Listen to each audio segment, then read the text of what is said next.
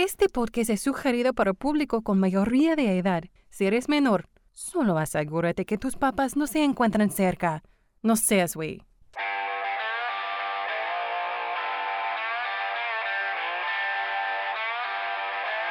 One, two, three. Yo hago el amor porque soy una persona muy sociable. Pero lo mío, lo mío, lo mío, lo mío es la chaqueta. Bienvenida, bienvenido al podcast Sin Razón. Yo soy Aldo Verástegui y me da muchísimo gusto que estés conmigo y espero que te quedes conmigo a este diálogo interno que externo.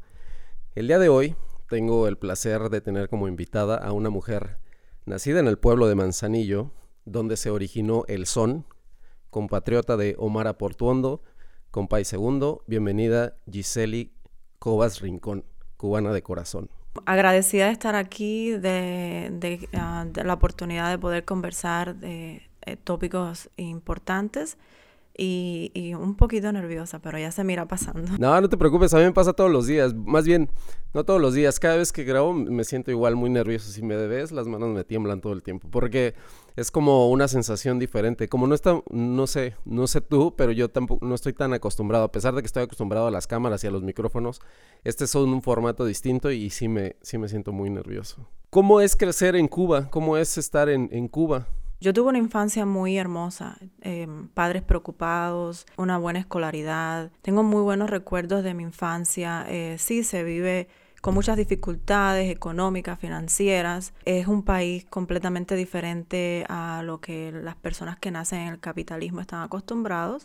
Pero desde el punto emocional, del punto afectivo, lo tuve todo. Y también tuve una buena, buena educación. Yo tengo muy buenos recuerdos. Vecinos agradables. Si tienes, necesitas una cuchara de azúcar para hacer café, se la pides al vecino. Esa colaboración, ese compañerismo, eh, lo aprendí desde, desde pequeña porque así lo vi a través de los años, de mi familia, de mis vecinos, de mis amistades. No sé si soy yo y es mi, mi percepción, pero siempre asumo que los cubanos son personas muy alegres, muy amigables. Gracias, muy bonito eso que acabas de decir. En su ah, mayoría, las, personas cubanas, por lo general, este, son así, son personas alegres, son personas que desde que te levantas están escuchando música, eh, conversando con el vecino, con la puerta de la calle abierta, muy al estilo de los 60, diría yo, muy al estilo o como se le llama en Estados Unidos, old school, de la vieja escuela, que las personas tenían un poco más de interacciones. Siempre tratamos de buscarle la, la, parte cómica a la situación, porque así crecimos. Crecimos con tantas dificultades económicas que solo nos quedó eh, entre nosotros mismos eh, eh, hacer de lo malo lo bueno a través de, de la comedia, diría yo. Y buscarle el lado amable a las cosas, ¿no? Exacto, porque no había, no había de otra tampoco. Y cuando la necesidad obliga, tienes que buscar los medios de, de salir adelante como puedas. Es una isla que no tiene fronteras, entonces entre nosotros mismos teníamos que, que, motivarnos emocionalmente, esa es la palabra correcta. Me siento identificado, no, no porque tenga alguna cercanía con sangre cubana, sino me siento identificado por esta, eh, esta energía que tienen o, es, o que emanan o que se nota porque, porque yo disfruto mucho del son cubano, como te platiqué hace, hace unos momentos. Algo que tengo muy, un recuerdo muy vivo que tengo es escuchar a La Tremenda Corte. Te parecerá una locura, pero yo todavía la sigo escuchando y lo sigo escuchando cuando no me puedo dormir. Escucho un programa de La Tremenda Corte. Ese programa me, me trae muy buenas memorias personales y me recuerda mucho a mis abuelos. Entonces, yo creo que es esa parte de la nostalgia y la otra es que me divierte mucho porque es una comedia que va mucho más allá y la hicieron en los 50, 60, me parece. Sí, sí, sí, es, bien antaño. Es un humor que emanaba de, del pueblo, ¿no? De sí, claro. De, lo cotidiano del pueblo y entonces la gente se, se sentían este, identificados. Es un poco difícil entender eh, el humor de... No difícil, pero es, eh, como diría como diferente poder entender el humor del cubano. Claro, y es también un poco como escuchar, que ustedes escuchan a un grupo de mexicanos, porque también hablamos con mucho slang y, todo el tiempo estamos bromeando y diciendo groserías. En mi ciudad de Manzanillo hay un programa que se llama Rancherito Mexicano en la radio y eh, ha estado en, el aire. Yo diría que por más de 30 años y se escucha más o menos, no sé si habrá cambiado el horario, pero cuando yo vivía allá se escuchaba aproximadamente de 6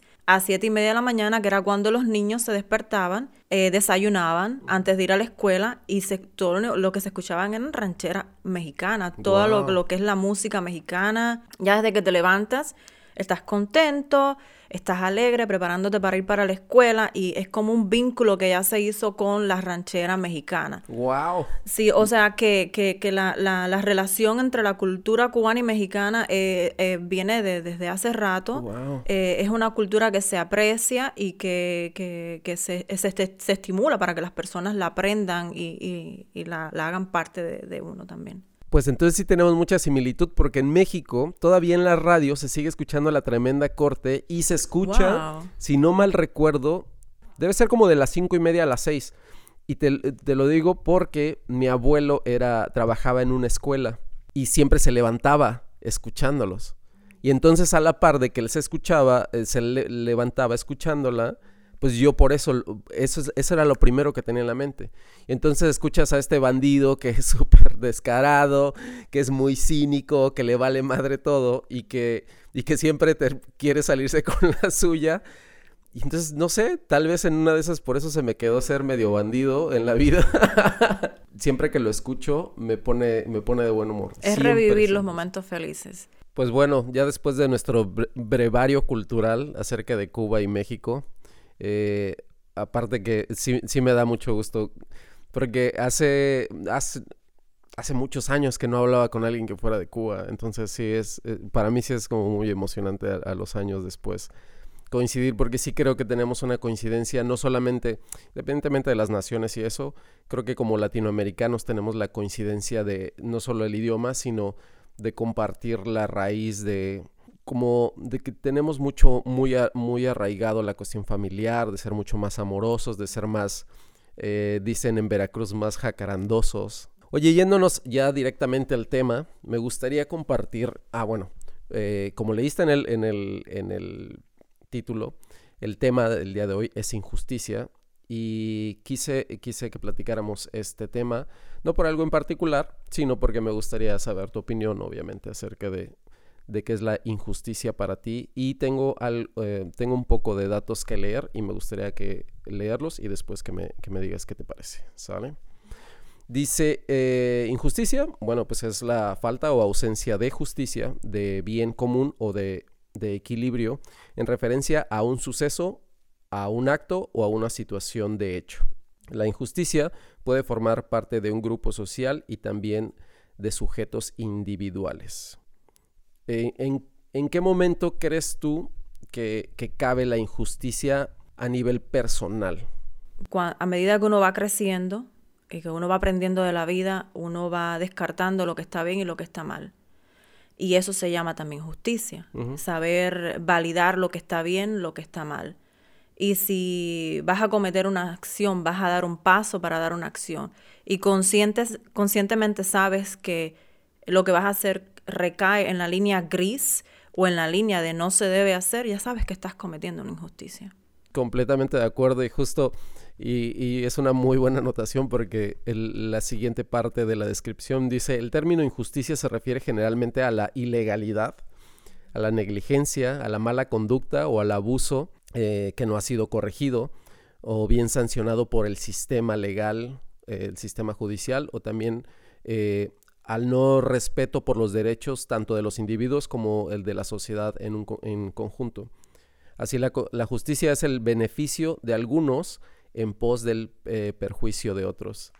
¿A ti te, a, ¿Tú has tenido alguna anécdota o alguna situación en la que sientas que ha sido algo injusto eh, para ti o que te haya sucedido algo injusto a ti? Una que me viene a la mente así es, por ejemplo, el, eh, yo estudié en la universidad aquí uh -huh. y mm, yo veía que en la, a la universidad que yo fui eran mayormente este, personas de otra, de, de, otra cultura, o sea, caucásicos, okay. para ser más específicos. Uh -huh.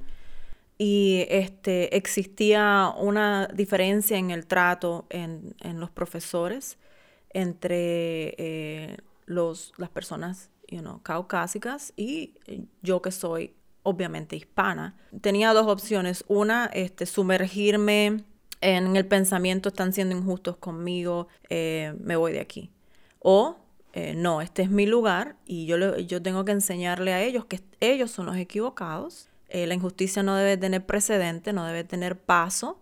Y, yo me merezco un lugar de igualdad en este, en, este, en este lugar, valga la redundancia. Sí, claro. Yo, yo decidí a través de, mis buenas ah, notas, de, de mi presencia en la escuela, enseñarle a ellos que nosotros los hispanos somos tan capaces de obtener todo lo que ellos han obtenido eh, y que no, somos una etiqueta, eh, somos más que eso, somos eh, personas que queremos progresar y que nada nos va a, achicar, ¿no? Que vamos a seguir adelante. El problema en México es que lo mismo que acabas de describir me sucedía a mí, pero nada más por, por estar en México y por ser moreno.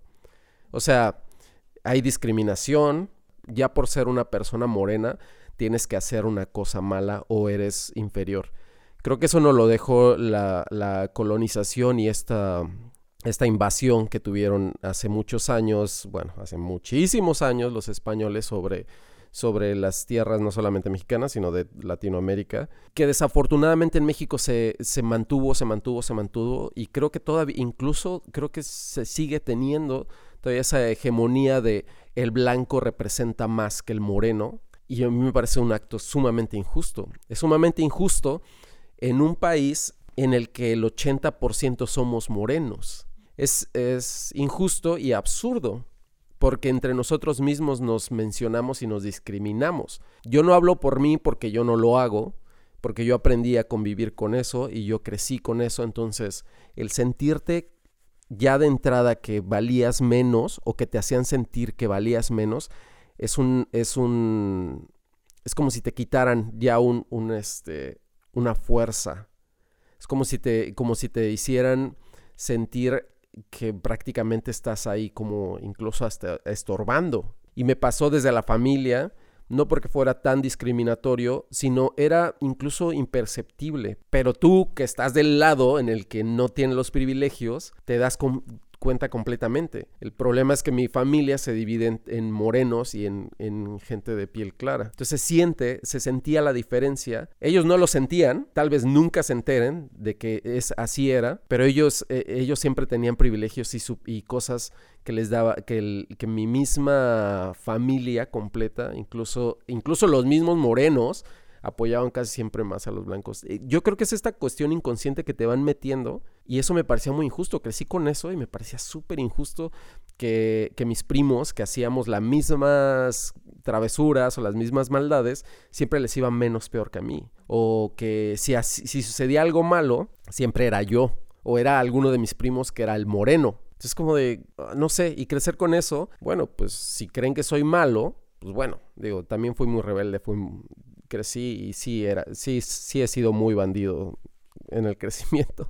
Eso lo tengo que aceptar, pero no tiene que ver porque soy moreno, es porque así es mi sangre y porque soy así. Pero a los años eso fue lo que me empezó a, a dar un poquito de fuerza, de decir, no, es que no me puede estigmatizar el hecho de que sea un tipo moreno, el que sea un tipo malo. Y así, así fue como crecí, eh, tratando de pelear un poco contra el sistema, porque el sistema en México es, de blancos, favoreciendo todo el tiempo a la gente blanca. Y entonces todo el tiempo contra el sistema, en la escuela, en, el en los trabajos, en todos lados. Y me fui empezando a hacer un poco de camino hasta que creo que hasta el momento llega las personas que me ven ya no, ya saben que no me podrían decir nada acerca de, y no me podrían tratar ni siquiera acerca de inferior, ni verme para abajo, ni, ni tratarme como están acostumbrados a hacerlo. Y lo hablo de las personas blancas, porque se te nota seguridad, se te nota que te vale madre, que todo ese racismo que está implícito en su personalidad, pues yo sí me lo paso por los huevos, porque digo, es, ese es tu problema ¿no? Ese es tu conflicto.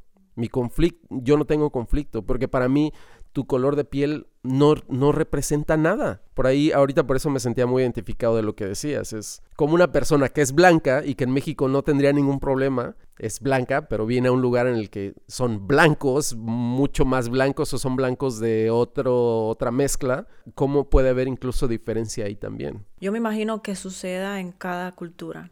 Eh, desafortunadamente todavía van a existir personas que eh, van a tener una mentalidad obsoleta y que eh, no, no, no, quieren salir de, de, de, ese espacio pequeño donde viven, no quieren que su cerebro se expanda. Eh, afortunadamente son las menos y en algún momento llegarán a ser nulas, ¿verdad? Es, mi deseo. ¿Que existe la discriminación en Cuba? Probablemente sí. Que yo la tuve que vivir, no, porque no sé si es porque mi mamá eh, siempre me ha mm, eh, protegido tanto. Mi abuela también me ha protegido muchísimo toda la vida. Eh, que me tenían viviendo, como se dice los americanos, un nutshell, ¿no? Era como, como una bolita de cristal. A, mí directamente nunca tuve que, que, vivir eso. A Dios gracias. Em, porque sé que es repudiado, porque lo he tenido que experimentar aquí en los Estados Unidos. Eh, no, es, no, es algo que, uno quiere tener que, vivir porque te daña emocionalmente. Sí. Em, pero en Cuba yo no lo viví. Pero me imagino que sí exista, porque e, es, es, desafortunadamente es algo que está instigado en todas, mi opinión, en todas las culturas. Unas personas lo desarrollan, otras no, porque aprenden más de la vida, se, se, nutren más de la lectura y, le dan más valor al ser humano que al color de la piel, que es lo importante. Exactamente. Eh, eh, debería de ser, así como la esclavitud fue abolida, debería de ser abolida ese tipo de pensamiento y de acciones, porque hay personas que lo llevan al extremo de la acción, claro. que eso es aún, pienso yo, peor todavía. Que algo que, importante que dijiste es que yo no lo haya vivido no quiere decir que no existe. Y es así. El problema de, de ahora sí que el problema de los blancos, y hablando específicamente de México, no me quiero meter a otros lugares porque no conozco, pero hablando específicamente de México, ellos creen que no existe, que ellos dicen que no existe racismo en México. Y es, no existe racismo cuando todas las leyes están hechas por blancos con beneficio para los blancos, tú no te das cuenta porque no, porque no te pasa a ti. Y por lo que acabas de decir, por eso es muy puntual. Que no me suceda a mí no quiere decir que no exista. Es como decir, ay, es que no, no, no creo que exista la discriminación a las mujeres. Y si lo dice un hombre, es una pendejada del tamaño del mundo. No, no crees que les pase algo, porque para empezar tú no eres mujer. Segundo, tú no vives en el círculo y no vives todas las represiones y todas las cosas que ha tenido que suceder. Y no solamente en México, sino en la humanidad. Y con respecto a las mujeres, porque no vives eso. Pero por, no porque no te suceda a ti, no quiere decir que no existe. Entonces, cuando alguien más tiene otro conflicto, no hay que eh, enseguida anteponerle nada, porque si no, entonces se genera solamente un juicio de valor absurdo, sino solamente decir, bueno, a mí no me sucede, supongo que a esta persona sí, se ayuda o se apoya en lo que se puede y el resto no te metas porque incluso suenas muy pendejo diciendo o opinando acerca de algo que no te sucede a ti, ¿no? Hay veces que no vemos el problema y otras veces no queremos verlo. Y cualquiera de las dos versiones es incorrecta. Hay que abrir la mente, eh, buscar, leer, conversar, escuchar sobre todas las cosas. Porque yo te puedo estar dando mi opinión, y puede ser muy adversa a lo que tú pienses, pero por lo menos ten el respeto de escucharla y a lo mejor te nutres de lo que yo digo y yo me nutro de lo que tú dices, viceversa, ¿no? Porque funciona de ambas, de ambas formas, pero no, pero no te cierres a tu punto de vista porque no, no, no probablemente es el errado. Sí, porque hace eh, eh, lo, lo, compartía, incluso lo he compartido aquí en, en el podcast, es yo no, justo por eso se llama sin razón, porque no quiero tener la razón de nada, porque no me interesa tener la razón en nada, al contrario, lo que me interesa es conversar con personas que tengan un punto de vista incluso muy diferente al mío para, para saber qué es lo que puedo entender que ellos ven que yo no estoy viendo. Y a partir de eso, reconstruir mi idea o, eh, o, tomar su opinión y cambiar la mía. Porque de eso va también la vida. Si vas pensando que no tienes que cambiar, creo que parecería absurdo, porque todos los días cambiamos, todos los días nos hacemos más viejos, todos los días tu cuerpo cambia. Entonces, si no cambia, si tu cuerpo cambia, todo cambia, pero tu mentalidad no, entonces no estás evolucionando, no estás, no estás en el avance de tu cuerpo. Es como, es como estas personas, lo mencionabas hace rato, que siguen teniendo como una mentalidad bastante retrógrada, que en, la que ellos también fueron, eso es, eso es lo que me parece increíble un poco de, de, esa parte. Ellos también fueron jóvenes, también fueron rebeldes, también quisieron cambiar en algún momento el mundo, ¿Por qué cuando se vuelven más adultos, incluso se vuelven más apáticos y esa parte nunca la he entendido, de cómo las otras generaciones en vez de hacernos cambiar, nos, nos quisieron meter como en una caja en la que se hacían las cosas como ellos decían y no y no nunca evolucionaron. Eso me causa un poco de conflicto. Desafortunadamente hay personas así que ya avanzadas de edad por todo lo que han vivido en la vida han preferido ser como son en vez de ser más flexibles. Eh, también existen personas que han, transitado por muchos obstáculos en la vida y ya cuando llegan a avanzada edad han hecho como una colección de todas sus experiencias y han dicho, no, ok, este está mal, este, pero aprendí esto. Vamos a, incorporar eso a mi vida.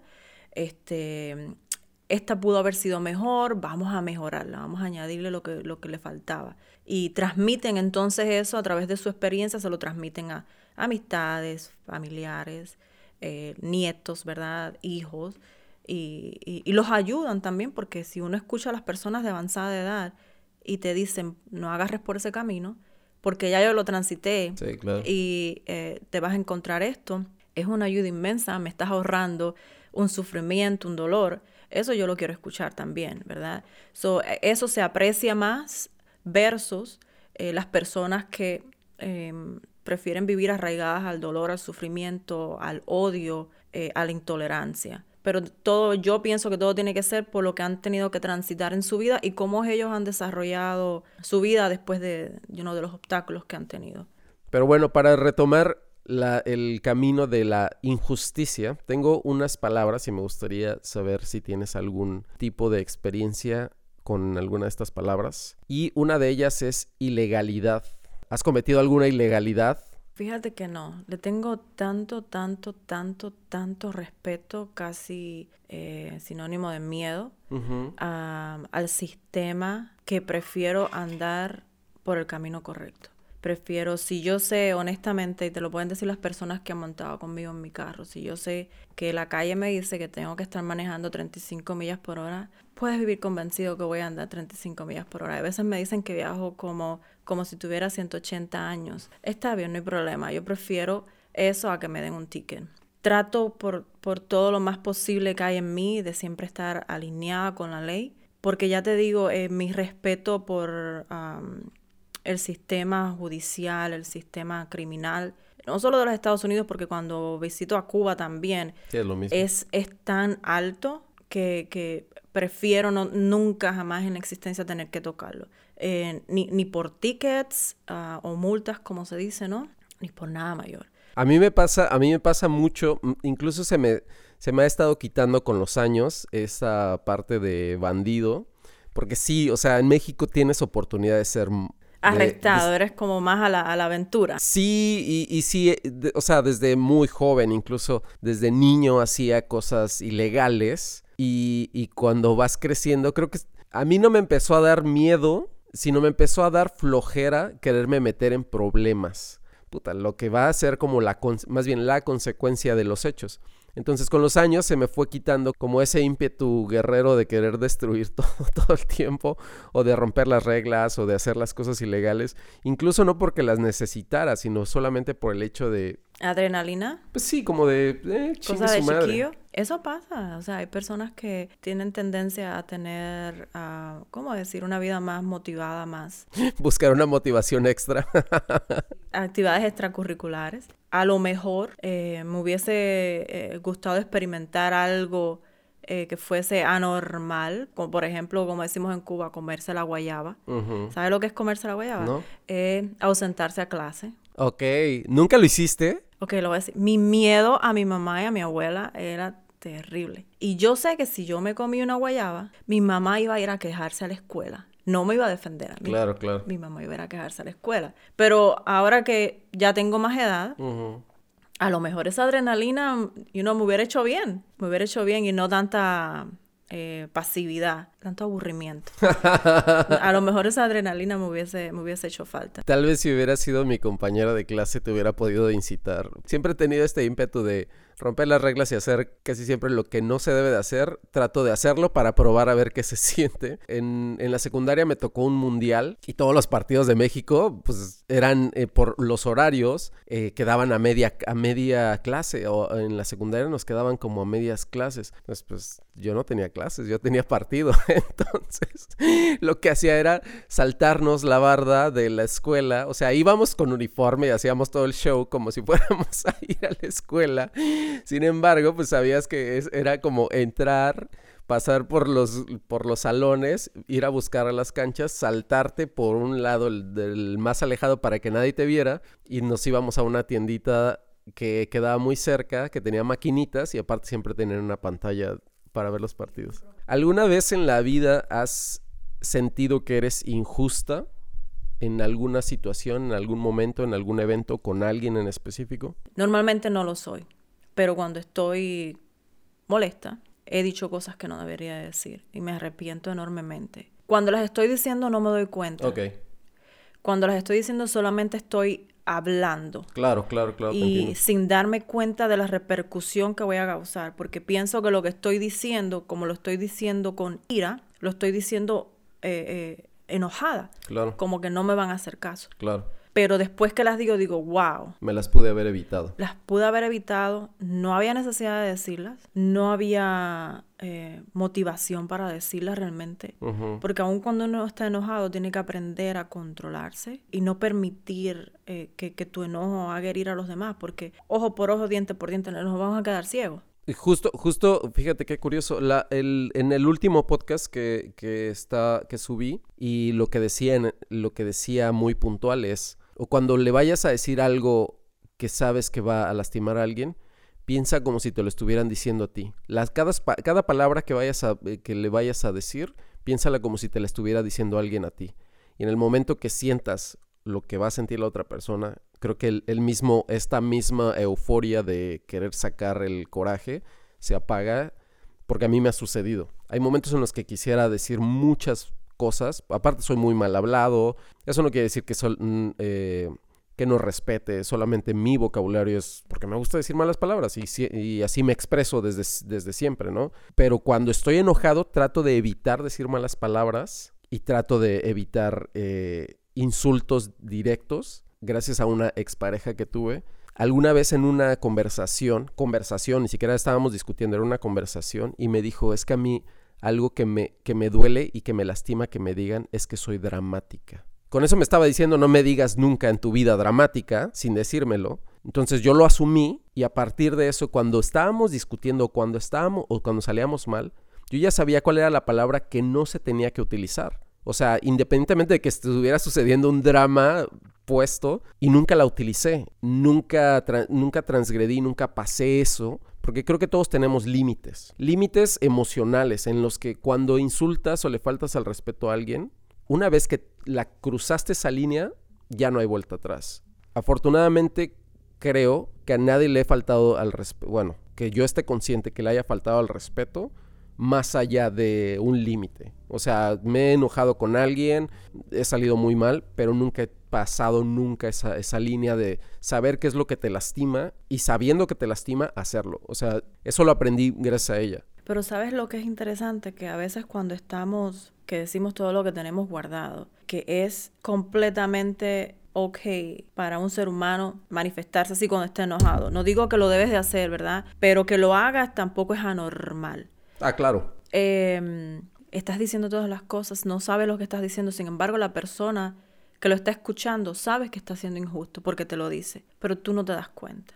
O sea que también puede ser, este, juega un papel importante la percepción. Pero acabas de decir algo que me parece importante. Acabas de decir todo lo que tienes guardado. Yo en mi personal, en mi, en mi mundo personal, siempre escupo lo que tengo en la mente.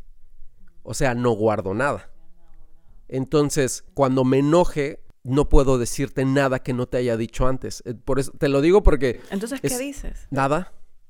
Me enojo, o sea, yo subo esta euforia, me enojo, me quedo callado, en silencio completamente, reviso qué es lo que estoy pensando, reviso qué es lo que está mal y enseguida lo trato de trabajar para bajármelo. Porque es eso, incluso cuando algo que me pasa muy constante es que si estoy haciendo algo que no me está saliendo bien, antes aventaba las cosas y las aventaba y me valía si estuvieran nuevas, si lo que sea, las aventaba y se rompí, las aventaba de tal forma que se rompían, ¿no? No, no las aventaba y, y a ver si sobreviven, no, las aventaba con mucha rabia y con mucho coraje y entendí que aparte de que me costaba el doble, aparte de que era absurdo lo que estaba haciendo, entonces lo que entendí es, cuando, cuando algo no me está saliendo, ahora, es, dejo lo que, lo que no me esté saliendo, lo dejo, me levanto, voy, camino, si se me baja la euforia, regreso y lo continúo haciendo, si no se me baja, lo dejo y después lo hago. Porque si no, lo, si no voy a recurrir al mismo, a lo mismo de aventarlas, romperlas y, y, esa, es eso. esa es muy buena forma de eh, canalizar tus emociones, pero lo aprendiste con la experiencia. Sí, claro. Con los obstáculos. Yo soy al revés. yo todo me lo guardo. Todo lo que yo, trato siempre de dar el beneficio de la duda a las personas. Ok. A lo mejor no era eso lo que estaba pensando. Claro. O mm, a lo mejor tuve un mal día. A lo mejor no era para mí lo que me estaba diciendo. Estaba dejando sacar sus cosas. Claro pero la estaba se lo estaba diciendo a la persona incorrecta, dándole el beneficio de la duda y me las guardo y, y, lo dejo pasar. Y entonces cuando exploto, es un volcán en erupción. Le sacas la lista completa. Correcto, que está mal, pero bueno, es, e, es, es, la, ¿cómo decirte? Es los polos diferentes, ¿verdad? Sí, claro, claro. Eh, que cada persona es un mundo aparte y se manifiesta de forma diferente. Pero bueno, eh, you know, si, no, si no se le dice, Ah, probablemente nunca va a saber que su injusticia está provocando un daño irreversible emocional en mí. Y quizás en una relación, porque puede suceder en relaciones de amistades, de pareja, de familia, de trabajo. En todo. Fíjate lo que me pasa. ¿Sabes por qué no soy así? Porque no quiero ser injusta con las personas porque siento que cuando ellos eh, me están hablando así, si yo les respondo de la misma forma, los voy a herir. y no, los, no, los, quiero herir. Sí, sí, sí, te entiendo completamente. La cuestión aquí es que lo hagas desde tú, desde cómo estás tú, no desde cómo están ellos. Tu, energía está apagada y la de ellos viene encendida. Si tú te enciendes, tú estás cambiando tu energía. Entonces, si desde la parte, si desde tu energía eh, de calma se los dices, lo que vas a hacer es jalarlos a ellos. Porque incendio genera incendio. ¿no? Es, yo te lo digo porque así es como lo he ido practicando yo. O si llegan muy eufóricos y es contra mí, el que está teniendo un mal día, er, y eso sí se los digo directo, el que tiene el mal día eres tú, no yo. Así es que, pues si estás de malitas, pues ya sabes, al cuarto de no me importa tu problema. Y entonces las personas como, y, y todo desde una energía, desde mi energía. Porque sí, yo también, yo sí, yo creo que me pasa igual que a ti. Yo me enojo muy rápido. Muy rápido es muy rápido. Si alguien me quiere hacer enojar, me enojo muy rápido. Ahora lo que no permito es que me hagan enojar. Pero eso se aprende. Sí, se aprende. Se aprende. E, es, como que tienes que aprender a, a dominar tu carácter. Sí. Y e, es, como, es, prácticamente un doctorado, una, maestría, un doctorado que tienes que agarrar en, aprender a conocerte a ti mismo, masterizar eh, el manejo de, tu conducta, de tus emociones, eh, y lleva tiempo. Mucho tiempo. Eh, hay personas que quieren hacerlo, agilizarlo, ya, bueno, hoy ya decidí que no voy a reaccionar cuando me traten mal. Lo dudo. No hay forma. Exacto. Tienes que poco a poco, si antes este, te, tomaba punto tres milésima de segundo que te encabronaras, el mejoramiento sería que en vez de 0.3 milímetros, ahorita llegas hasta el segundo sin encabronar. Exacto. You know? Y poco a poco así, hasta que ya llega un momento en que ya tú dices, este, no me importa. Exacto. No, no me importa. Oye, para empezar a cerrar el, la conversación, eh, ¿Tú has contribuido para evitar alguna injusticia? Si lo llevamos al, al ámbito laboral, eh, es lo que hago a diario. Eh, pienso yo, o así quiero verme. Trabajo ayudando a personas, han estado involucradas en, un accidente automovilístico.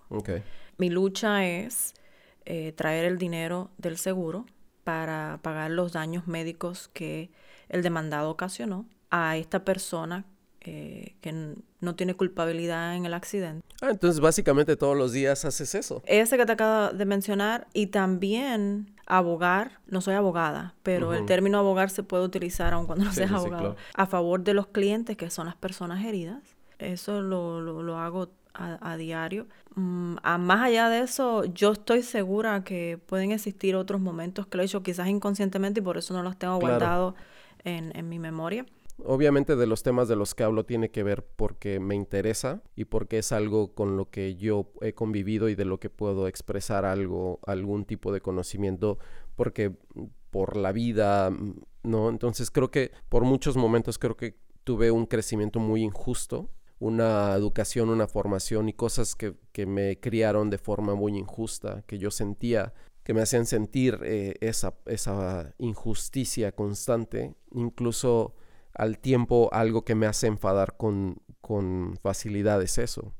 que incluso que a mí me, me, traten de adjudicar algo que no hice, o sea, en un hecho, algo, en algo injusto, es algo que me puede enojar muchísimo y muy rápido que le suceda a otra persona también. Si a alguien más le están tratando de, hacer algo injusto, enseguida es algo por lo que voy a pelear. No me importa si es mi amigo, no me importa si es una persona que conozco, no me importa nada. El hecho de que a alguien más se le haga algo injusto, porque crecí con la injusticia y no me gusta. Entonces, creo que esa parte de, de crecer así, de incluso tratar de evitarla constantemente, no va a suceder así nunca porque como decía, somos aparte de imperfectos y aparte de, que cometemos todos por ser, ser seres humanos, cometemos errores y, así será en el resto de la, de la, historia de la humanidad. Pero bueno, espero que hayas tenido un, un buen rato. Gracias por estar aquí con, y compartir también tus experiencias y tu opinión. Me encantó. Estaba un, un tanto nerviosa al principio como lo comuniqué, pero la comunicación se hizo muy fluida, muy amena incluso hasta reviví momentos de, de, mi vida que hacía rato no me acordaba o no, no, no hablaba de ellos. Me encantó, es fascinante, me, me, gustan los tópicos que estás hablando, principalmente este porque tiene que ver con mi diario vivir y porque es de la forma en que yo pienso también. Fue, fue, fue muy, muy agradable, de verdad. Pues bueno, ha sido un placer, eh, te lo repito, eres bienvenida cuando quieras y espero que, hayas disfrutado del episodio. Y ahora no me queda más que eh, despedirme, que tengas un buen día, tarde, noche, madrugada, en el tiempo en el que estés. Nos vemos en el siguiente episodio. Yo no necesito meditarlo más. A coger y a mamar que el mundo se va a acabar.